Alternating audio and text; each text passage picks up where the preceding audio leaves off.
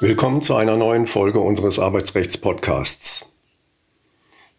Müssen Arbeitnehmer an Karneval arbeiten? Viele Arbeitnehmer meinen, der Arbeitgeber müsse ihnen an Karneval, insbesondere an Weiberfastnacht und Rosenmontag, freigeben. Doch dem ist nicht unbedingt so.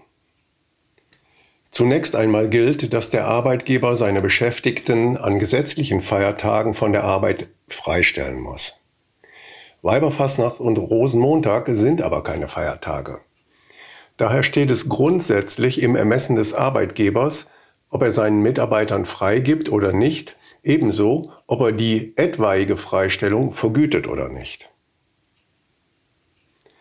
Etwas anderes kann sich aus einer arbeitsvertraglichen Vereinbarung zu einzelnen Feier- und Brauchtumstagen, einem Tarifvertrag, einer Betriebsvereinbarung oder einer sogenannten betrieblichen Übung ergeben. Eine Regelung im Arbeitsvertrag ist selbst im Rheinland eher selten.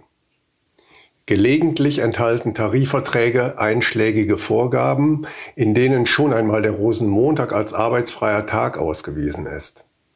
Ein Anspruch auf Freistellung kann sich zudem aus einer Betriebsvereinbarung ergeben, welche der Betriebsrat auf der Grundlage seines Mitbestimmungsrechts verlangen kann, da die Frage der Freistellung an Weiberfastnacht und Rosenmontag die Verteilung der Arbeitszeit auf die einzelnen Wochentage betrifft.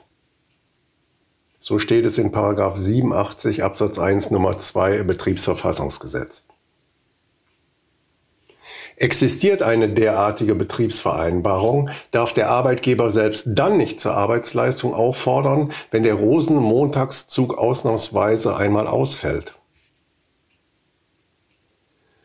Eine betriebliche Übung entsteht, wenn der Arbeitgeber regelmäßig, mindestens dreimal in Folge, ohne Vorbehalt bestimmte Verhaltensweisen wiederholt und die Arbeitnehmer daraus den Schluss ziehen können, die Leistung bzw. die Vergünstigung solle ihnen auf Dauer gewährt werden.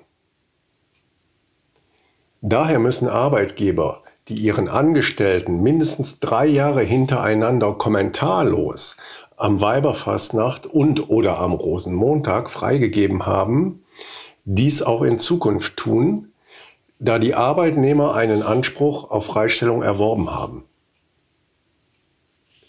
Der Anspruch auf Arbeitsbefreiung wird in diesem Fall Bestandteil des Arbeitsvertrages, und zwar selbst dann, wenn der Rosenmontagszug ausnahmsweise ausfällt.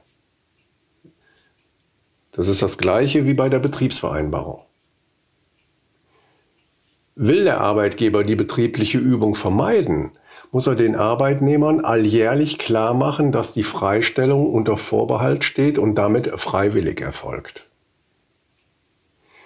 Für Beschäftigte des öffentlichen Dienstes gelten äh, vorgenannte Grundsätze nur eingeschränkt, da sie in aller Regel nicht darauf vertrauen dürfen, dass ihnen bisher gewährte zusätzliche Vergünstigungen weitergewährt werden.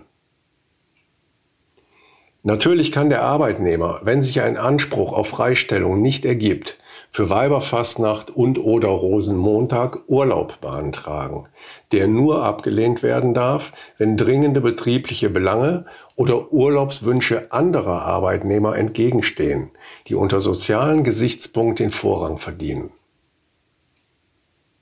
Der Arbeitnehmer sollte sich aber unbedingt davor hüten, einfach der Arbeit fernzubleiben.